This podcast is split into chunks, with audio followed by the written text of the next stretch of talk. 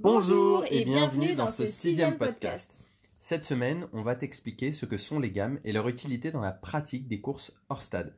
Question récurrente chaque année, et on finira par la présentation de la semaine. Allez, on commence. C'est quoi les gammes, Loli?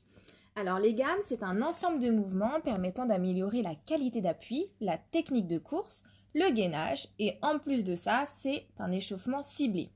Les gammes font partie intégrante de l'échauffement et permettent au même titre que le, footing pardon, d'augmenter la température corporelle. Mais c'est pas tout. C'est vrai que des montées de genoux, des talons-fesses, ça paraît un peu basique, facile à faire.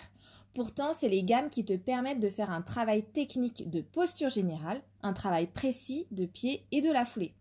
Elles vont te permettre de finir l'échauffement correctement puisque tu vas travailler en séquence. Je m'explique, tu vas cibler une partie de ton mouvement de foulée, puis un autre, encore un autre. En d'autres termes, tu vas vraiment décomposer toute ta foulée en plusieurs exercices bien distincts.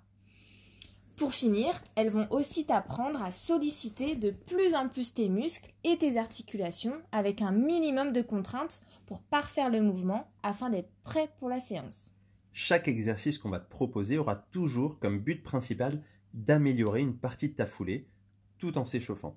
On va jouer sur la vitesse gestuelle, la durée d'exécution, le nombre de répétitions, la surface, l'utilisation ou non des bras et d'accessoires, etc. Ces fondamentaux vont te permettre également de minimiser les blessures. En cherchant à chaque fois à réaliser correctement les mouvements qu'on te propose, tu orientes ton corps dans un placement adéquat qui permettra de minimiser, voire effacer certaines contraintes et douleurs. Je te donne un exemple en partant du bassin. Imagine qu'il est en rétroversion, c'est-à-dire les crétiliaques, la pointe des hanches, vers l'arrière. Cela accentue le risque de lombalgie. En plus de ça, cette position de bassin t'empêche de pousser au sol et donc de prendre la vitesse. Bref, beaucoup de négatifs sur un si petit défaut de posture. Essaye de garder donc ton bassin en position neutre. Petit aparté, on fera plus tard un sujet complet sur la posture et le placement. La répétition des gammes est aussi très importante. Ça va accroître ta tonicité et l'efficacité de ta foulée, ainsi que ta coordination. En répétant correctement les mouvements, tu seras donc plus à l'aise et plus apte à en apprendre des nouveaux. Mieux maîtriser tes mouvements améliore leur précision et l'économie d'énergie à les effectuer. On ne le répétera jamais assez, mais la vitesse de déplacement pendant les gammes n'est pas sûr sur quoi il faut s'axer. Ce qui compte vraiment, c'est la qualité et la vitesse gestuelle, la réponse du pied au sol. La fréquence gestuelle va stimuler le système nerveux qui va améliorer la transmission d'informations pour contracter les muscles, améliorer la coordination musculaire et donc produire de la puissance.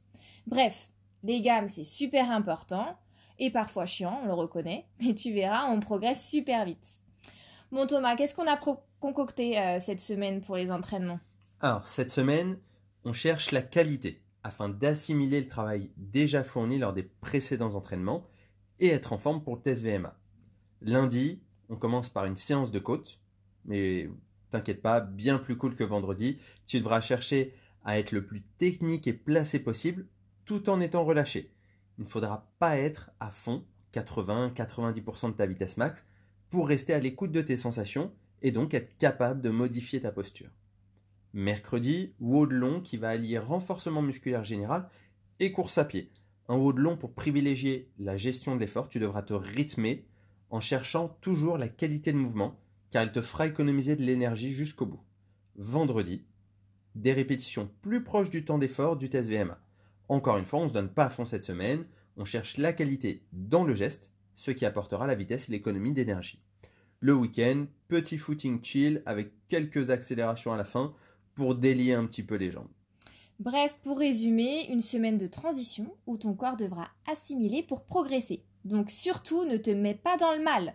C'est tout pour aujourd'hui. On, vous dit à demain, les athlètes. Bisous bisous.